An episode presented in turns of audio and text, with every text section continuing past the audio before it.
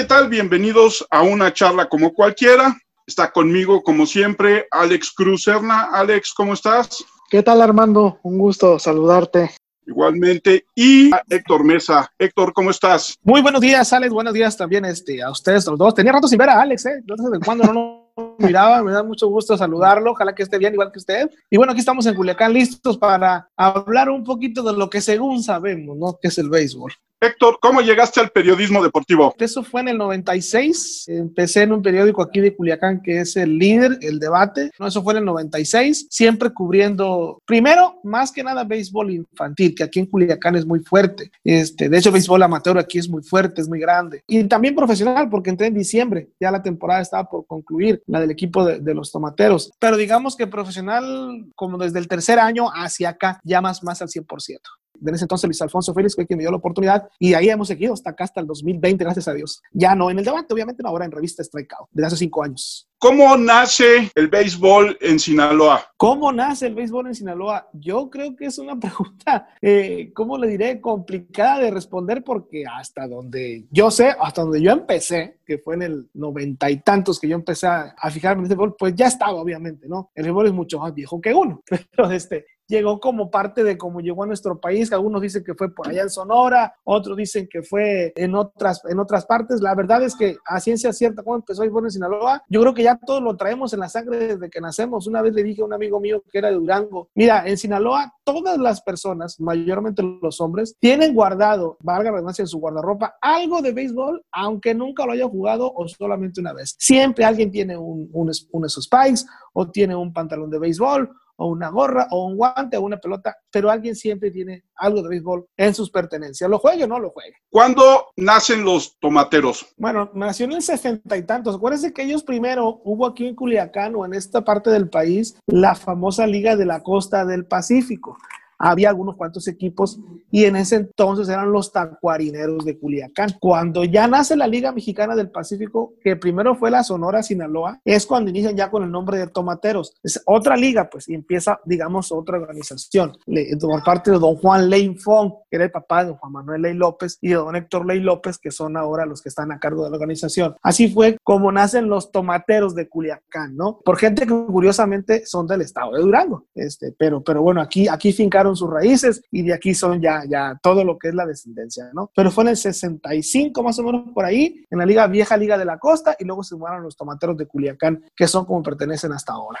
Y además la historia, como dices, empieza en el 65 de la mano de Juan Leifón, que además es un empresario muy importante en Sinaloa y en gran parte del noroeste del país. Y entonces hay toda una historia entre Juan Leifón, su empresa que es Casa Ley y el béisbol en en el noroeste del país, ¿no? Efectivamente, eh, como ellos siempre lo han contado cuando se les pregunta, don Juan Leifón este, es un emigrante que llegó aquí al lado de Durango, llegó por el lado de Durango, puso al estilo una tiendita, como lo hicimos ahora, es un abarrotito para atender a poquitas gentes y luego fue creciendo el negocio en la que le ayudaban primero sus hijos, ¿no? Don Juan, don Juan Ley López y don, don Héctor y todos los hermanos y pusieron la primera tienda en lo que ahora se conoce como la Rubí, la calle Rubí aquí en Culiacán y ahí fue creciendo, ¿no? Fue creciendo el imperio hasta conseguir ser unas empresas más importantes de, esta área del país, sobre todo el noroeste, como usted lo menciona. Y sí, este, les interesó el béisbol desde un principio a don Juan Ley, don Juan Manuel. Digamos que es una herencia familiar. Alguna vez se le hemos preguntado, sobre todo ahora con la pandemia que se puso muy de moda, cuando había incertidumbres o si habría temporada, sobre si sería rentable para ellos o no continuar con el béisbol. Y la respuesta que dieron los señores Ley es que esto es una cosa familiar.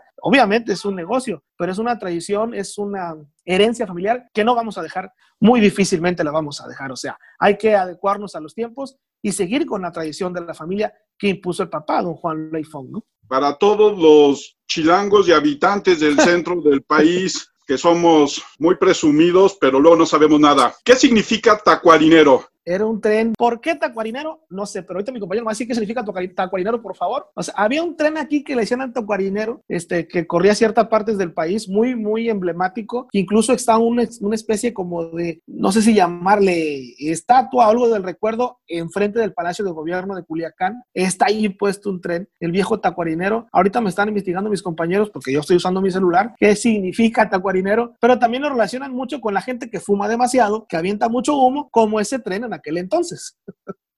Entonces, ¿se podría decir que los tacuarineros eran como un sinónimo de los rieleros de Aguascalientes?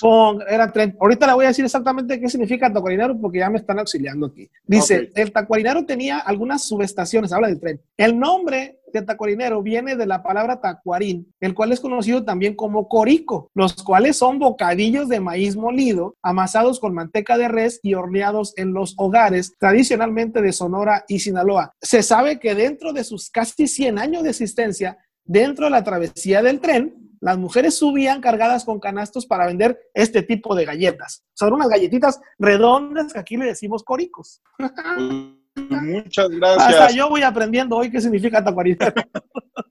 ¿Y por qué el nombre de tomateros? Bueno, este, yo creo que es este, ¿cómo se dice? Algo de lógico, ¿no? Ustedes allá le dicen jitomate, aquí le decimos tomate, le quitamos la J ahí. Y Culiacán y Sinaloa son de los principales productores a nivel mundial de esa fruta. Entonces, hay tomate por todos lados, o sea, hay, hay empacadoras de tomate y hay mucha gente, eh, hombres que son tomateros y mujeres que son tomateros, no solamente porque le van al equipo, sino porque viven de eso. Cuéntanos, ¿cuáles son las figuras icónicas de los tomateros? Uy, pues es una historia tan rica que hay demasiados, este, quizá para los, digamos, de la edad, no sé si millennials, no, no creo, pero por ejemplo en mi caso que soy de, ¿cómo se dice?, de modelos setenta y tantos, de los que te puedo decir que la gente los reconozca rápido, pues Nelson Barrera, el Ortiz, este, Natanael eh, Alvarado, la Jungla Salinas, Aurelio López, tantos muchísimos eh, extranjeros, Vinicio García, que le dio dos campeonatos, indudablemente Paquín Estrada, que le dio seis campeonatos a este equipo de Culiacán como manager, muchísimo, la verdad, de repente mencionarlos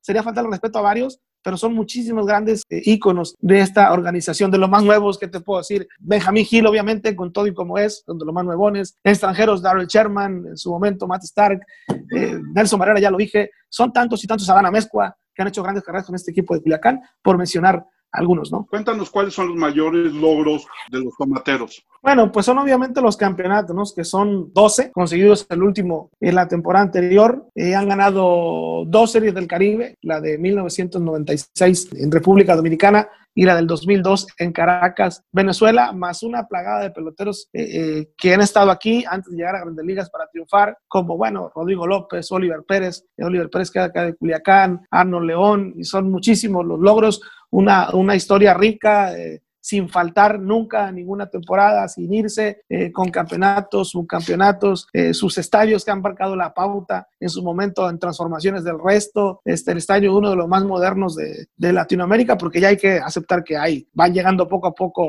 este, sinodales más fuertes en cuanto a estadios, pero ha sido de una forma pionero en muchas cosas esta organización. Hola Héctor, gusto saludarte. te veo muy callado. Acabas de mencionar a Paquín Estrada y sin duda hablar de Paquín Estrada en Culiacán es ponerse de rodillas todos prácticamente. Oh, claro, claro, claro. Platícanos un poco de ese efecto Paquín Estrada en Culiacán, el trato que él tenía hacia la gente y la misma gente que le reconocía absolutamente todo. Me acuerdo de una convención, la última convención que hicieron allá en Culiacán, un tipazo, la verdad, el Paquín, en paz descanse, la gente se le acercaba. Bueno, era esa unión que no he visto en manager con, tanto, con una ciudad como Culiacán. Fíjate que, pues tú mismo lo dices, era un tipo muy, este, nativo de Navojoa, pero siempre dijo que, pues Culiacán, obviamente, por todos los, los, triunfos que él consiguió acá y el cariño y la reciprocidad de parte de los fanáticos era muy, muy pronunciado. No había aquí temporada en la que él no viniera y que de repente un manager estuviera batallando cuando la misma gente empezaba a gritar, Paquín, Paquín, Paquín. Entonces, este, muchas, muchas anécdotas que él dejó acá. Hay una calle incluso que se le impuso su nombre, aunque bueno, el letrero por ahí desapareció, pero nos consta que hay una calle con su nombre, eh, los seis campeonatos Aquí en Culiacán no hay nadie que no te sepa quién fue Paquín Estrada y ahora que desafortunadamente pues falleció, la gente hubiese querido que le hubieran hecho un homenaje acá, ese tipo de cosas, pero bueno, le tocó fallecer en su tierra natal, en Sonora, y por allá le tocó. Pero la gente sigue lamentando la falta de Paquín Estrada y todavía como en broma, si tú quieres, o parte de la chorcha que van los aficionados a ver un juego, que muchos van a divertirse también con cerveza o sin cerveza en mano, cada que está fallando un lanzador, hay unos que griten, sácalo, Paquín. O sea, acordando todavía, Paquín, ¿no? O picha tú, Paquín. Sí, como no. Así fue su primer campeonato, ¿no? Él siendo manager y jugador. Manager, jugador, cuando aquella vez de Osi Álvarez, que no pudo terminar, lo pusieron a él y pues ganó el primero de los campeonatos, de los seis que obtuvo con la franquicia de los tomateros. Hizo un número retirado, ¿no? Y tú mencionabas a la familia Ley, que sin duda ya también, si no vas caminando y no ves un Ley cerca de Culiacán, pues, estás en el lugar equivocado. Recordar también han que expandido el negocio incluso a, territorios, digamos, beisbolísticamente hablando, de los otros equipos, ¿no? Hay ley. Sí, claro. Tiendas ley, va a decir que estamos jugando un comercial. tiendas de ellos, digamos, en Ciudad Obregón, Mexicali, en Sonora, en todas partes ahí. ¿Y tú cómo viste esa faceta que tuvieron en la Liga Mexicana de Béisbol con los Zaraperos de Saltillo, que también fueron en su momento dueños, y entonces esa, mantener dos equipos, pues no es nada sencillo, ¿no? Sí, mira, yo creo que fue muy notorio, y ustedes que son, que cubren béisbol de aquellos lados, de cómo fue ese club de Zaraperos de Saltillo antes de que llegaran los Ley, y a partir del momento en que llegó Don Héctor, Jaime Blancarte y toda la maquinaria que ellos tenían, o sea, prácticamente los mismos empleados que cada día armaban, diseñaban a los tomateros, se mudaron a Saltillo y compartían temporadas. O sea, estaban la Liga Mexicana en sus meses por allá y luego se venían para acá, para Culiacán. Eso de entrada ya te dice lo complicado que era, lo duro. Pero lo lograron, lo lograron. Sí, sí, sí. Incluso consiguieron títulos ya de la mano de Sergio Laino, sobrino de don Juan Manuel. Pero sí se notó de inmediato la mano de don Juan Manuel en paz descanse en todos los sentidos. Equipos más competitivos, una remodelación del estadio que fue notoria. Ahora está muy bonito también, pero en el momento que lo tomaron los Ley, sí le dieron una remodelada fabulosa al Parque Madero, se hizo un lugar muy agradable para la fanaticada, volvieron el ambiente familiar que tanto comulgaban aquí en Culiacán, se lo llevaron para Saltillo, la gente estaba contentísimo con los Ley porque realmente era mucha prioridad para ellos los areperos de Saltillo, entonces lograron aquellos clásicos, ¿te acuerdas? Con los sultanes, con los sultanes, que sí, sí, sí, increíble. hasta la fecha. Sí, Exacto, yo creo que de ahí nació, ¿no? Entonces, por el poderío que lograron armar. Y bueno, este, ya no están ahí, ahora está gente también muy responsable, eh, porque hay que decirlo, los araperos atravesó años de incertidumbre, pero ya la gente que claro. entró, le entró al, reto eh, le ha devuelto a los araperos este, la mística que los ley le, imprimieron y bueno, ahí están. Creo que en resumidas cuentas, eh, lo que hicieron los señores Ley en los araperos de Saltillo, la gente aún no lo olvida por allá.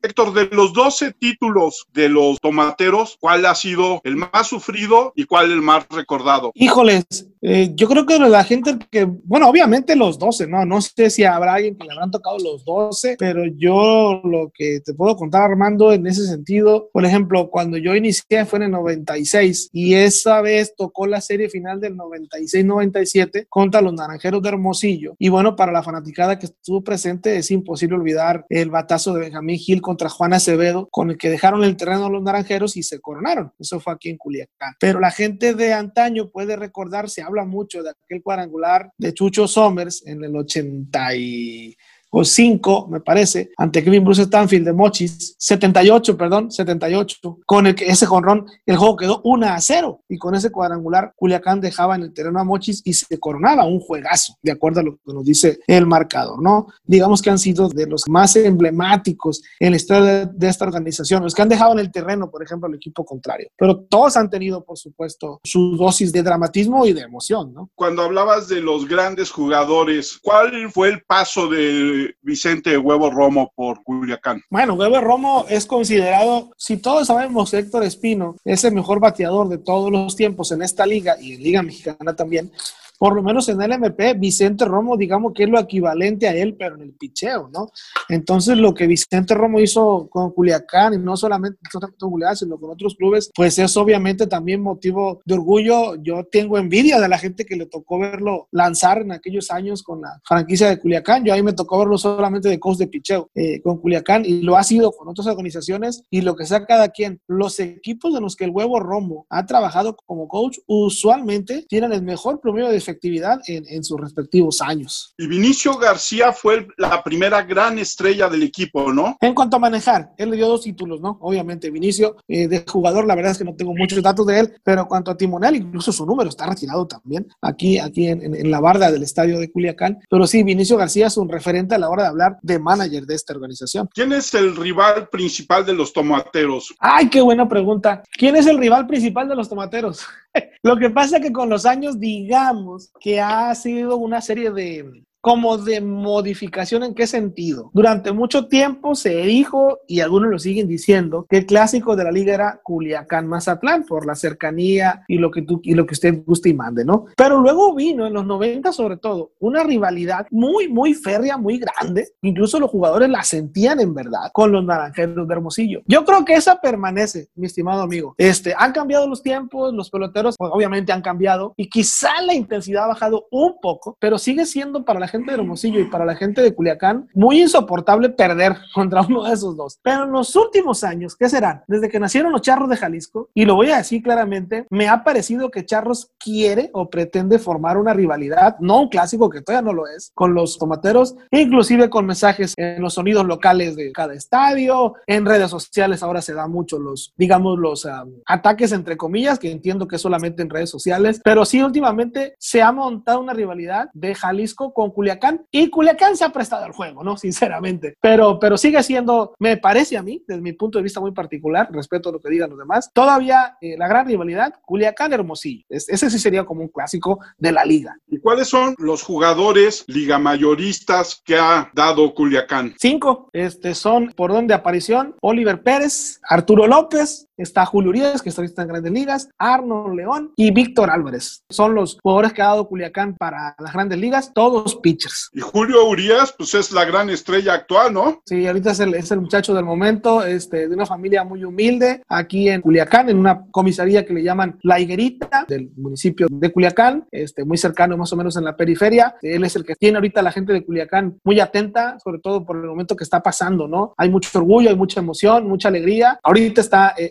digamos que el niño predilecto ahora mismo de la gente de Culiacán, porque lo sigo viendo como un niño, ¿no? A Julio Urias. Y este, güey, platicando todavía de Urias, ¿tú crees que le pesa la sombra de Fernando Valenzuela? En su momento se le preguntó, ¿no? Cuando él debutó, mucha expectativa, la misma edad casi, con los Dodgers, eh, Fernando, en pues, fin, ¿no? Pues es que hay muchas obviedades, ¿no? Alejandro, este, los Dodgers, el zurdo, también llegó de novato, series mundiales, hay muchas coincidencias, pero él mismo lo ha dicho, o sea, él no se puede poner a pensar, obviamente entiende y sabe que llegó a la organización que tiene muchísimos aficionados en México, yo no sé si sea la que más eh, seguidores tenga, yo creo que está un buen tiro con los Yankees, los Yankees tienen en todo el mundo, pero muchísima de la gente de México que siga a los Dodgers es por culpa, entre comillas, de lo que hizo Fernando Valenzuela en los 80, ¿no? Entonces, él entiende que mucho del arraigo de los Dodgers en México es por Fernando, pero entiende que cada quien hace su carrera, lo admira, por supuesto, lo conoce, coinciden mucho en el clubhouse, porque tú sabes lo que Fernando es en los Dodgers, pero yo no siento que le haya afectado la sombra, por lo menos hasta ahorita no. Las comparaciones siempre se van a dar por todo lo que te digo, zurdo, pitcher, este, Dodgers, pero creo que hasta ahorita, mira, simplemente en postemporada, y con eso no voy a decir que es mejor lo que ha hecho Julio que Fernando. Está años luz, Julio, de conseguir una carrera como la de Fernando Valenzuela, pero años luz. Pero, por ejemplo, en postemporada ya es el mexicano con más victorias de por vida, incluso más que Fernando, pero es solo un número, es solo una estadística. Hay gente que cree que pretendemos compararlo, pero nada que ver. Es solamente una estadística de una postemporada, mi estimado Alejandro. Y bueno, ya tú cubres mucho béisbol infantil. He visto que hay tus publicaciones. Ajá, sí, pues ahí empezamos. En las series. ¿Cómo es la transformación del niño de Culiacán al acercarse al béisbol? Porque pareciera que ya es por naturaleza, salen del vientre y prácticamente están señalados como beisbolistas. Pero eso, pero no si interesa otras cosas, todo así porque sin duda, pues ahí ya tienen, pues, tienen equipo de fútbol también, tomados, aunque no sean un equipo menor, sí, en fin, pero cómo es esa transformación del niño se va cuidando, las escuelas se preocupan y además, pues bueno, pues el talento lo tiene, ¿no? Lo que pasa, eh, Alejandro, le decía hace rato igual ahí al compañero, haz de cuenta, mira, por ejemplo, aquí en las ligas infantiles empiezan a, jugar o a hacer equipos desde los tres años algunos, ¿no? Y es increíble cómo a veces niños de tres años ya traen unas nociones para jugar béisbol. O sea, ¿por qué? Porque miran al hermano mayor, porque miran al vecino, porque miran al primo, porque miran televisión. El caso que increíblemente, te voy a dar mi caso muy particular. Yo tengo un niño de tres años que nunca ha jugado béisbol y le tocó que empiece a gustarle la pelota en pandemia. O sea, no hay ninguna liga donde lo pueda llevar, por lo menos para ver si le va a gustar o no. Pero todos los días me trae con un bat y una pelota a que le tire. ¿Y de dónde? Si yo ni juego tampoco.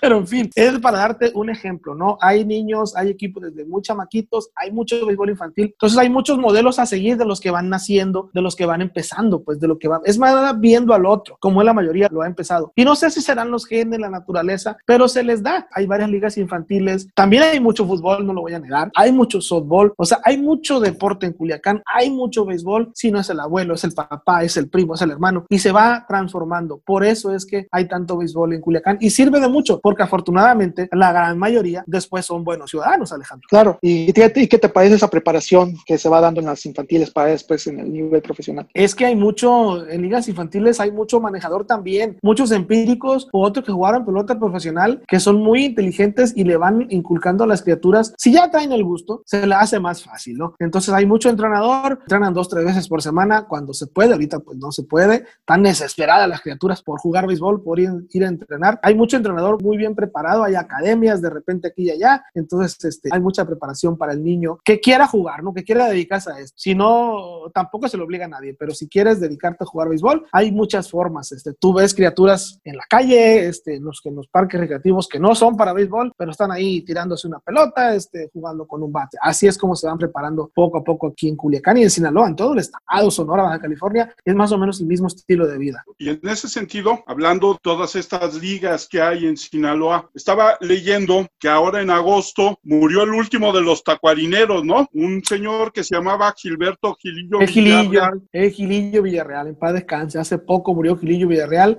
que hasta, te voy, le voy a ser bien sincero, yo a Gilillo, obviamente, no lo vi jugar, pero obviamente uno, uno está leyendo y documentándose, siempre supimos, o un servidor siempre supe quién fue Gilillo, y tuve el gusto de tratarlo todavía hace poco, cuando un servidor trabajaba en el periódico El Debate, porque la casa de Gilillo estaba a la vuelta del edificio del debate, y muchas veces lo saludaba. Tenía una fluidez mental para su edad, fuera de serie, se recordaba de todos los detalles de jugadores fulano, mangano, de que tal día, increíble, siempre con un humor muy, muy suyo, buen Gilillo Villarreal. La, la gente de aquí lamentó mucho pues que haya fallecido, este, pero sí, digamos que fue, no sé si fue el último que quedaba los tacuarineros, pero yo creo que sí, no, porque no he sabido de otro. Él era shortstop y segunda base, el buen Gilberto Gilillo Villarreal. Y luego fue coach de la Universidad de Sinaloa, ¿no? sí, fue entrenador en la UAS, muchos años fue entrenador en la Universidad Autónoma de Sinaloa de béisbol y creo que también de, no sé de qué otro deporte, pero sí, obviamente más el béisbol, ¿no? Es un señor muy fuerte. ¿Cómo han recibido en Sinaloa la llegada de un equipo tan extraño como el de Mazatlán de fútbol? Define la palabra extraño. pues que ni siquiera se formó ahí. Pues eh, yo creo que no hemos podido por lo menos un servidor que está 100% metido al béisbol. Pero obviamente sabemos de qué estamos hablando. Eh, sabemos que el equipo viene de Morelia, que hubo un show por el que se salió de allá y que, bueno, no llegó aquí a, Mazatlán y hicieron un estadio muy bonito, que no conozco, pero está muy moderno de acuerdo a lo que he visto. Yo siento que todavía no hay una identidad, apenas va llegando, ¿no? Como dice usted, no es un equipo que, que se haya formado acá, no tiene un arraigo, por supuesto. Allá la gente todavía es, el arraigo son los venados de Mazatlán, sobre todo la gente de Mazatlán, ¿no? Pero si hay gente de Culiacán que le interesa, tengo uno aquí en frente, que va a ir el próximo sábado al juego de los, de los, ¿cómo se llaman? Del, el Mazatlán FC, que juegan en un estadio que para empezar el nombre se me hace bien raro, Kraken, no sé qué, pero bueno, en fin, este, no sé, es marca de chocolates o no sé qué Kraken, pero bueno, para allá van. Hasta que no se pueda permitir una entrada normal a como estábamos antes, yo creo que podremos este, saber qué tanto éxito o no va a tener. Hasta ahorita creo que hay cierto, me ha dicho gente de Mazatlán, que todavía no es tanto el fervor, tal vez porque no nos han dejado entrar, ¿no? Pero todavía no es tanto el fervor, ni en el ojo cuando pierden, ni de alegría cuando ganan. Se lo digo yo que estoy a 200 kilómetros de distancia, ¿no? Quizá la gente de Mazatlán que está por allá tenga una mejor opinión. Por supuesto, que hay mucho gusto por el soccer, no lo voy a negar, y seguramente se va a llenar cuando se pueda, ahorita no se puede, pero no sé hasta ahorita qué tanto se puede arraigar y ni qué tanto vaya a durar la franquicia allá en Mazatlán, que es otra pregunta muy interesante. Sí, no, porque construir un, un, estadio como ese, al que llamaron como un monstruo de la mitología, la mitología griega, ah, alemana, perdón, cierto. Sí. Bueno, lo voy sabiendo yo eso. Sí, especie de pulpo. Especie de pulpo, exactamente. Ah, bueno, un pulpo, ah, kraken, ah, bueno un pulpo gigante. Ok. Tiene menos arraigo, ¿no? Yo le voy más a un hombre como tacuarinero, a Kraken. Sí, o el estadio, nombre de alguien, no sé, pero Kraken, pues dije, ¿de dónde lo sacaron? Dije yo. el mismo lugar de donde sacaron el equipo. Que se usaba para castigar a las personas, ¿no? En la era, no sé de dónde. Ya estamos leyendo hasta de mitología aquí, bendito sea Dios. ya estamos andar rezando, Héctor. ¿Qué no ibas a hablar de béisbol? adelante, adelante. ¿Qué te pareció la reestructuración del nuevo de ese estadio de los tomateros. Yo lo, yo lo conocí en la convención, me pareció extraordinario. Esa vista que tiene panorámica ahí en el restaurante me parece que es algo fenomenal el estadio de tomateros, pero ¿Qué significó para la ciudad y para la afición? No, obviamente muchísimo, mucho orgullo, es mucha presunción, porque no lo vamos a negar, ¿no? Cuando ya nació este estadio, sí podíamos decir con seguridad que era el más moderno de toda Latinoamérica, porque el mismo Rod Manfred, el comisionado de Grandes Ligas, cuando vino a verlo, obviamente no iba a decir que está mejor que un parque de Grandes Ligas, pero sí dijo que tenía cosas, que tenía amenidades que algunos parques de Grandes Ligas no las tenían. No sé a qué se refería eh, precisamente exactamente, señor Manfred, pero sí lo dejó muy en claro. Entonces, ya han llegado otros, ¿no? Este, eh, el parque de Monterrey está precioso también. Eh, el parque de, de, Yucatán, que si lo hacen va a ser, la verdad es que le va a ser a un lado el de Culiacán, sinceramente. El Alfredo Harp, según me dicen, yo no lo conozco, te aclaro, pero me dicen peloteros que les parece muy injusto compararlos porque hay cosas que uno tiene que el otro no. Algunos dicen, no, mira, a lo mejor es más chico el de los Diablos que el de Culiacán, pero el de los Diablos tiene esto que el de Culiacán no tiene, y el de Culiacán tiene esto que el de Diablos no tiene, en fin, pero les parece fabuloso, de primer mundo ambos estadios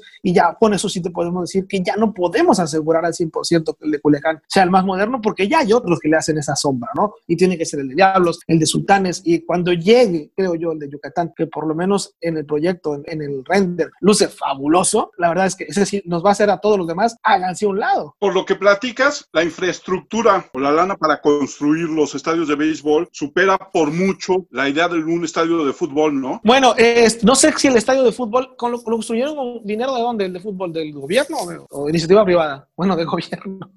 de gobierno. En cambio, el de, el de béisbol sí, sí hubo inversión privada y también hubo inversión de gobierno. Fue más como que en tres partes. Me, parece que el de fútbol fue puro dinero de gobierno, ¿no? Y la gente por ahí anda ahí, sobre todo los políticos, ¿no? Reclamando eso, pero bueno, ahí, ahí, ahí no nos metemos. Pero por lo menos el de Culiacán sí fue con tripartita, de acuerdo a lo que siempre se nos dijo. Puso el Club Tomateros, puso el gobierno estatal y creo que también municipal. Entonces, este, en el, y federal, perdón, estatal, federal y Club Tomateros también puso dinero. Y se lo digo por un muy buena fuente, por alguien que puso cimientos ahí, que lo tengo aquí enfrente, ¿no?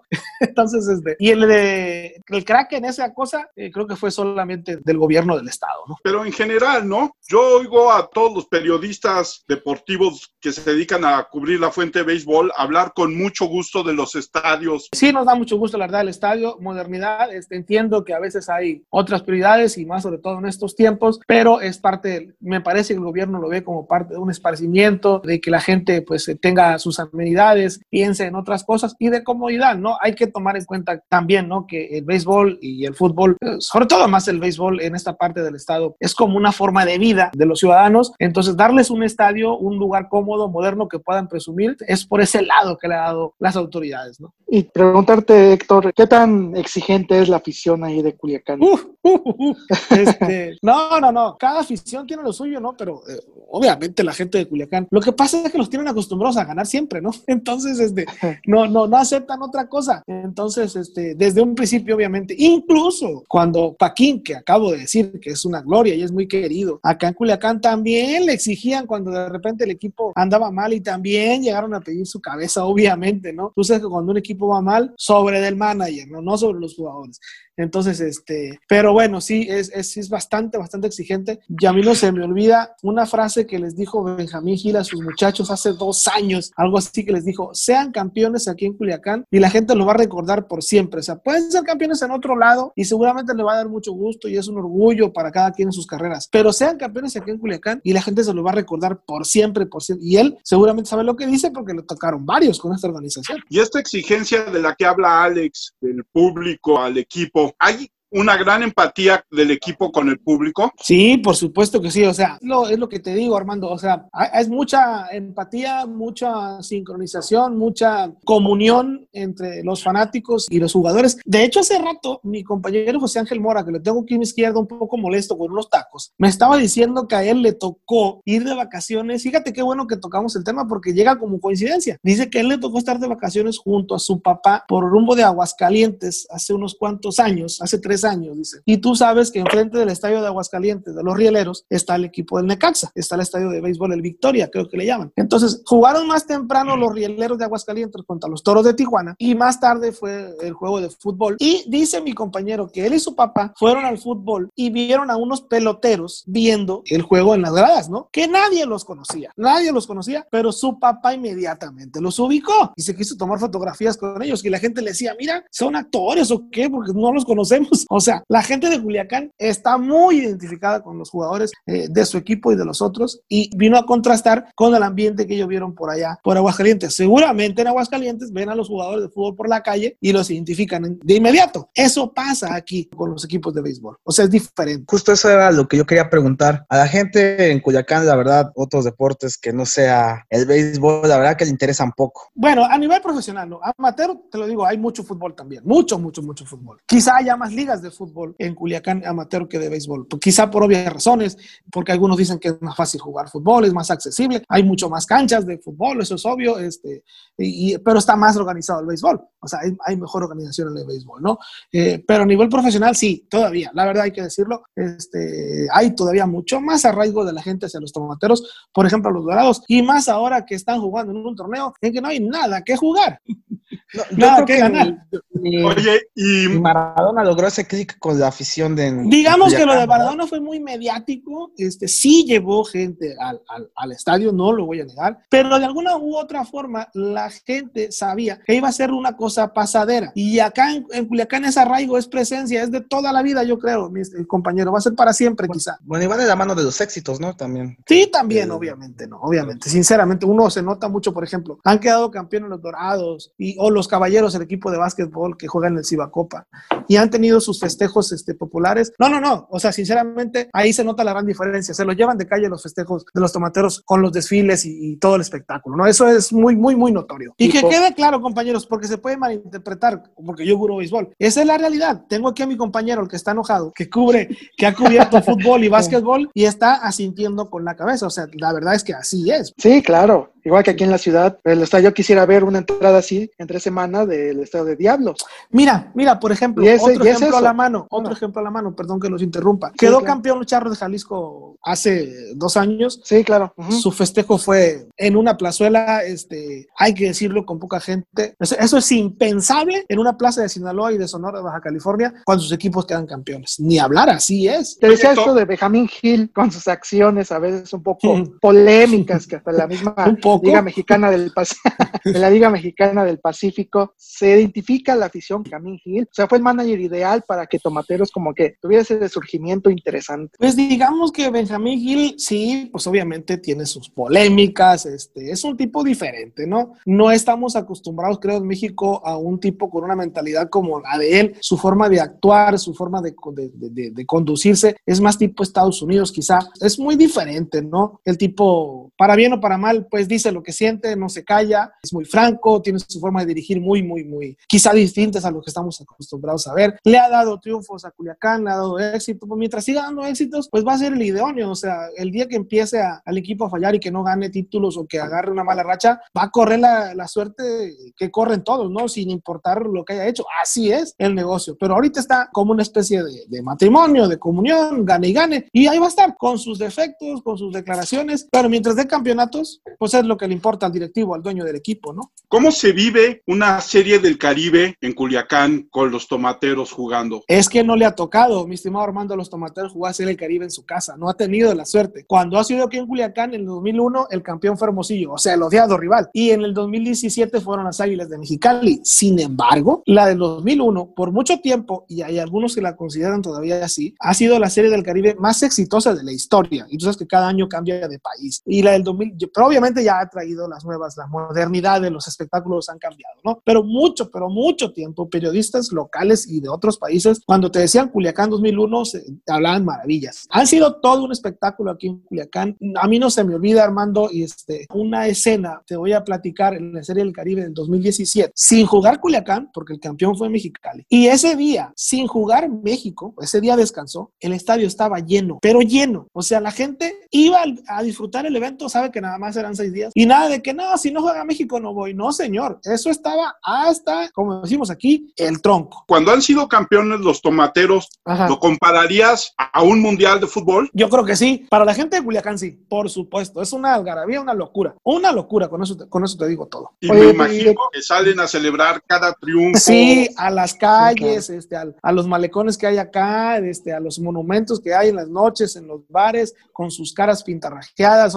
Así como se ve eh, eh, en el Mundial de Fútbol, valga toda la comparación, cada uno en su medida. Así es el fervor para la gente de Culiacán cuando han ganado series del Caribe. Y no solamente, cuando han ganado títulos, también salen a la calle como locos, tipo Tipo Macroplaza, y tipo Ángel. ¿Y qué te parece el ejercicio periodístico que se hace ya en el periodístico de deporte, en deporte, en Culiacán, en toda esa parte? ¿Cómo es? Porque a veces, bueno, parece que ah, es que no más hablan de puro béisbol, pero es la, como dices, es una realidad, ¿no? Obviamente aquí, y como se sabe lo que es la tradición y todo el arraigo, los medios de comunicación, voy a hablar por ejemplo los periódicos, pues tienen a alguien, uno o dos, este, que se dedican solamente a cubrir el béisbol, sobre todo de octubre a, a enero, que es cuando está la temporada, ¿no?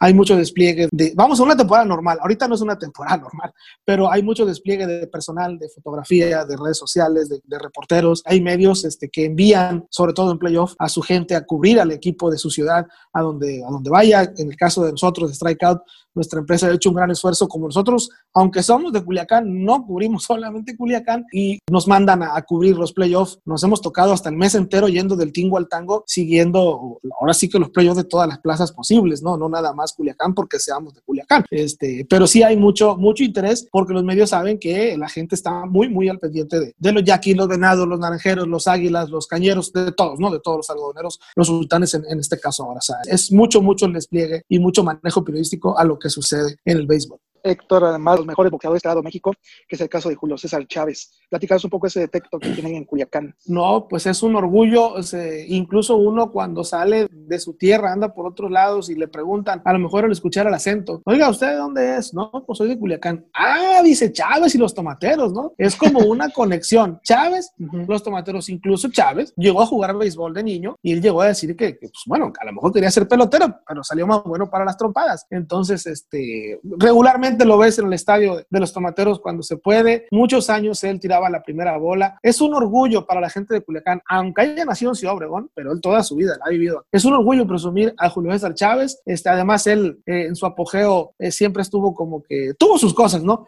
Pero apoyó a, la, gente siempre que pudo. Las puertas de su enorme casa siempre estuvieron abiertas para ayudar a la raza. Inclusive él tiene ahora sus clínicas de rehabilitación, porque él lo ha dicho muchas veces, pasó por una situación de adicciones eh, que ahora se dedica a combatir. Y bueno, es un orgullo, es un orgullo para la gente de Culiacán, para nosotros saber o tener a Julio César Chávez este, como parte de nuestra sociedad. Yo no sé, yo bueno, yo tengo la perspectiva de acá del centro, pero no sé, en Coyacán también se paralizaba, supongo que se paralizaba la ciudad cuando él peleaba, ¿no? Olvídate, no sé si te han contado de cuando Culiacán los tomateros quedaron campeones en la Serie del Caribe del 96, bueno, no sé de qué año eres tú, mi estimado. Del 92. ok, ok, ya tenías cuatro años. Bueno, te voy a contar, yo soy un poquito más grande que tú. Digamos que del aeropuerto de Culiacán al primer cuadro, digamos, este, a donde ya había, ¿cómo te diré? La ciudad bien, son como unos 15 kilómetros más o menos. Para llegar al autobús que trajo al equipo al hotel, hizo como cinco horas, porque la gente no lo dejaba pasar. Así de parecido era cuando Julio César Chávez ganaba. Julio César Chávez ganaba sus peleas este, en Las Vegas y anunciaba, espéreme tal día, voy a llegar a Culiacán. Eran unas filas de gente recibiéndolo con banda,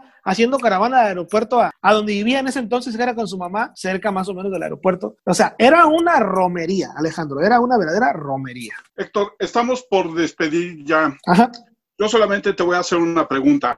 A ver. Más. ¿Cuáles son tus cinco películas favoritas de béisbol? No tengo cinco porque te voy a ser sincero, no veo muchas películas ni de nada, pero sí recuerdo mucho, por supuesto, eh, la de las ligas mayores, la de los indios de Cleveland, se llama Major League, algo así se llama, ¿sí, no? Major League Baseball, la de los indios de Cleveland, la, del que es la del salvaje, de Wilding, ajá, sí. Este, me gusta mucho la del descalzo Joe Jackson, la de ellos, ellos, tú llámalos, ellos vendrán, en la que hacen el estadio ahí en un campo, este, me gusta, no he visto, pero me han platicado mucho, uno, la de Billy Bean, la del este Moneyball, pero he leído mucho de ella, digamos que son, ah, la del novato del año, de un chamaquito, sí, esas, ya dije cuatro, fíjate, y no he visto casi, ya dije cuatro películas.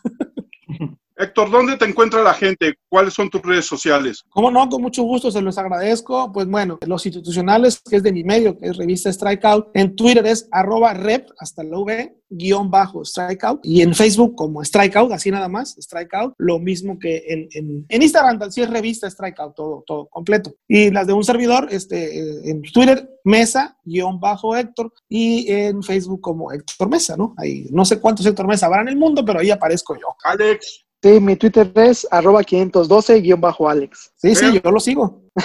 arroba Fer-Mendoza G en, en Twitter y en Instagram como Fer-Meng.